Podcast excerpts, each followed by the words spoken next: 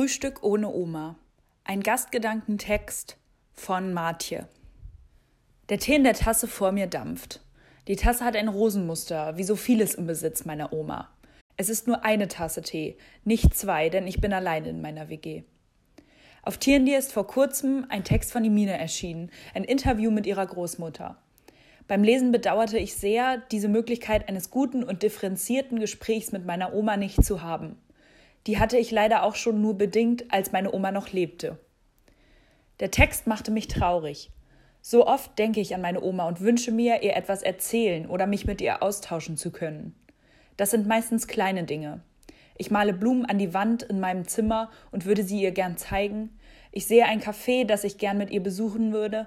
Ich lese ein Buch, das ihr gefallen könnte.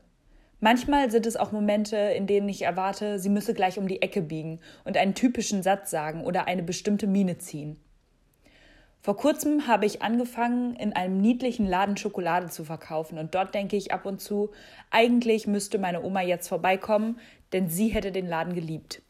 Im Jahr vor ihrem Tod hat sie nämlich noch angefangen, Philosophie zu studieren, in einer Art Seniorenstudium. Dazu musste sie einmal die Woche in die Stadt fahren, in der ich jetzt wohne und arbeite.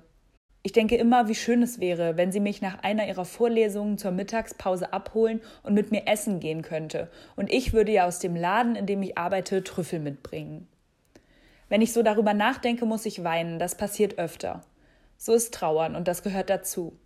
Doch ich finde es nicht schlimm, weil es ein wichtiges Weinen ist.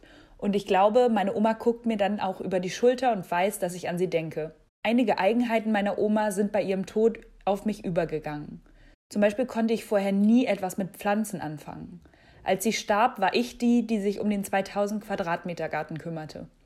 Und als ich von zu Hause auszog, füllte sich mein WG-Zimmer langsam, aber stetig mit Zimmerpflanzen. Meine neue Liebe für die Farbe Gelb kommt auch von Oma und die Art, wie es mich mit Wärme füllt, wenn das Licht morgens durch meine gelben Vorhänge auf mich lugt. Meine Oma hatte diese großartige Freude an kleinen Dingen. Morgens wanderte sie im Bademantel mit einer Tasse Tee durch den Garten und sprach mit ihren Blumen. Sie freute sich fast kindlich über jede Knospe, jede Hummel, jeden Sonnenstrahl. Sie wirkte fast verliebt in die Erde, auf der sie wandelte. Und ich weiß nicht, wie ihr das möglich war. Über ihre Kindheit ist mir nicht viel bekannt. Sie sprach darüber nur sehr wenig, und wenn, dann mit einem sarkastischen Unterton. Sie wuchs als Nachkriegskind ohne Vater auf, zum Großteil bei ihrer strengen Großmutter. Für mich klingt das nicht wie die ideale Voraussetzung, um zu lernen, Sonne so wertzuschätzen. Aber vielleicht kommt es genau daher. Ich weiß nur, dass meine Oma völlig anders groß geworden ist als ich und dass ihr der Sprung in meine Generation schwer fiel. Oft war sie frustriert und fühlte sich ausgeschlossen, weil sie nicht wusste, worüber ich mit meinen Geschwistern sprach und worum unsere Leben sich drehten.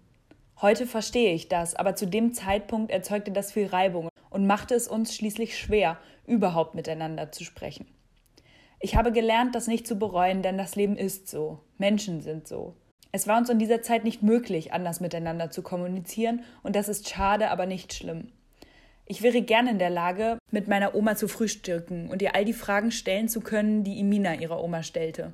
Ich weiß nicht, wovon sie als Kind geträumt hat oder was sie eigentlich mal werden wollte. Ich weiß aber, dass sie furchtbar gern Buchhändlerin war und ihren Laden geliebt hat. Und Menschen. Und Bücher natürlich.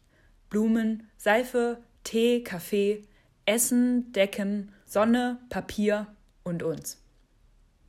Gastgedanken von Martje.